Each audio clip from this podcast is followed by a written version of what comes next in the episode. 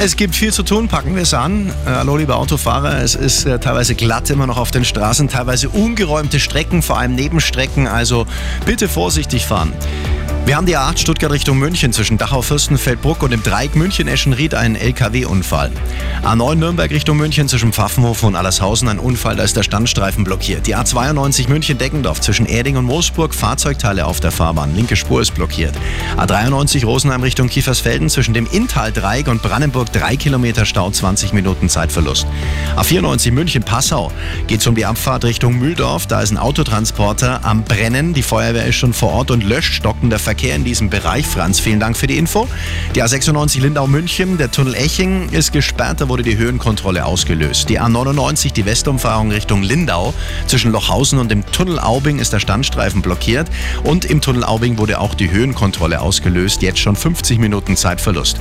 Und A99, die Ostumfahrung Richtung Salzburg zwischen Kirchheim und dem Kreuz Ost, ein brennender LKW, bitte Vorsicht. Der Verkehr, präsentiert von Real Eyes.